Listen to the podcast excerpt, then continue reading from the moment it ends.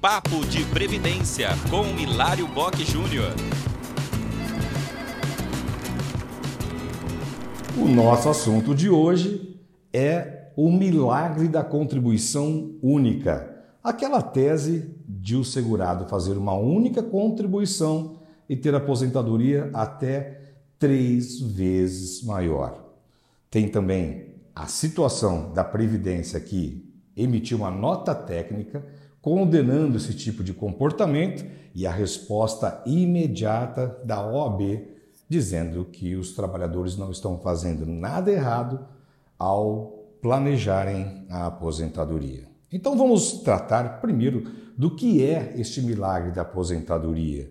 Quando a contribuição única vale a pena e quando essa contribuição única não vale a pena.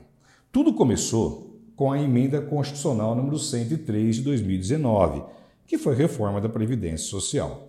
Lá está constando, preste atenção, na Constituição Federal, que o trabalhador pode excluir quantas contribuições ele quiser da média do cálculo que vai definir a renda mensal inicial, que é o valor da aposentadoria.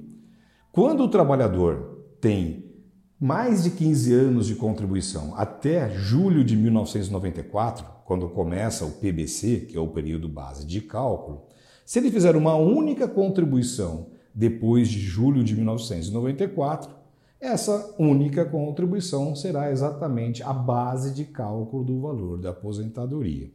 Como a contribuição pelo teto da Previdência Social está em torno de 6 mil reais, e o valor mínimo de uma aposentadoria por idade é 60% desta média, então é fácil a gente fazer o cálculo, que 60% de 6 mil, 6 vezes 6, 36. Então, uma pessoa que não tem nenhuma contribuição dentro do período base de cálculo, ela com apenas esta contribuição única, daí porque se chama milagre da contribuição única, pode ter uma aposentadoria três vezes maior já que o segurado teria aposentadoria de um salário mínimo e passaria a ter uma aposentadoria de três vezes ou mais de um salário mínimo. Caso o trabalhador tenha mais contribuições dentro desse período base de cálculo, ele pode fazer uma média e cai na situação de regra geral, podendo excluir quantas contribuições ele quiser, desde que ele preserve os requisitos mínimos para ter acesso à aposentadoria por idade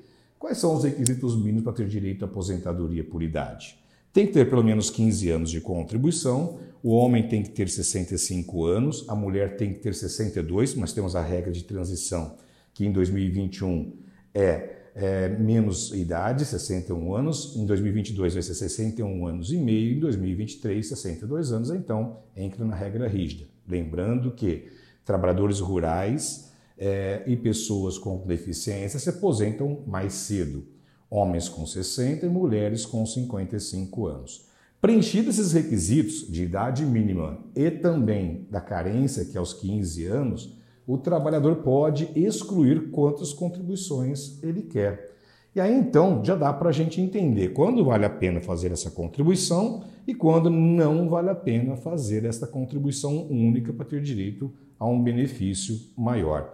Aquelas pessoas que não têm contribuição no período base de cálculo ou têm contribuições, porém têm mais de 15 anos antes de julho de 94, para essas vale a pena, porque elas podem qualificar o valor do benefício através de um planejamento previdenciário. Agora, quando a pessoa não tem 15 anos até julho de 1994, ela terá que utilizar todo o histórico de contribuição que ela possui para ter direito a esse benefício. Aí pode não valer a pena. O molho pode ficar mais caro que o peixe. Bom, o fato é que a Previdência percebeu que muitas pessoas estão se utilizando desta faculdade de planejamento previdenciário, que, repito, está na Constituição Federal, e o INSS alega em nota técnica, uma nota técnica número 7 de 2021, que se trata de um comportamento abusivo efetuar contribuição com valor maior.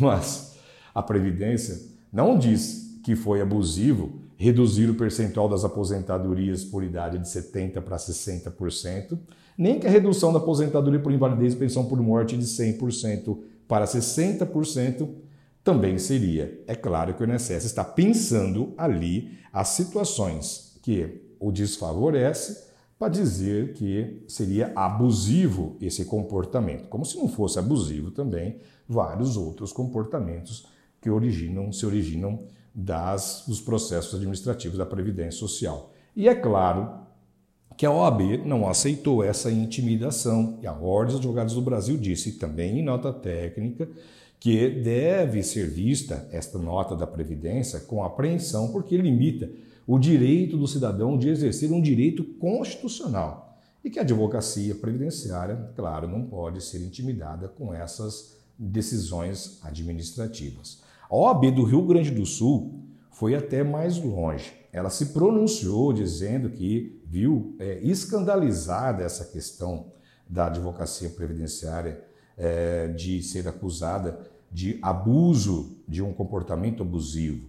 É, e lá ela disse que expressamente que a advocacia previdenciária é, deve estar sempre orientando as pessoas, e isso não significa uma burla ao regime contributivo, porque está previsto na Constituição Federal. Bom, em conclusão, o segurado não age fora da lei quando planeja fazer uma contribuição pelo teto com o objetivo de descartar as contribuições menores dentro do período base de cálculo, isto porque está previsto na Constituição Federal. Acompanhe mais notícias em contábeis.com.br.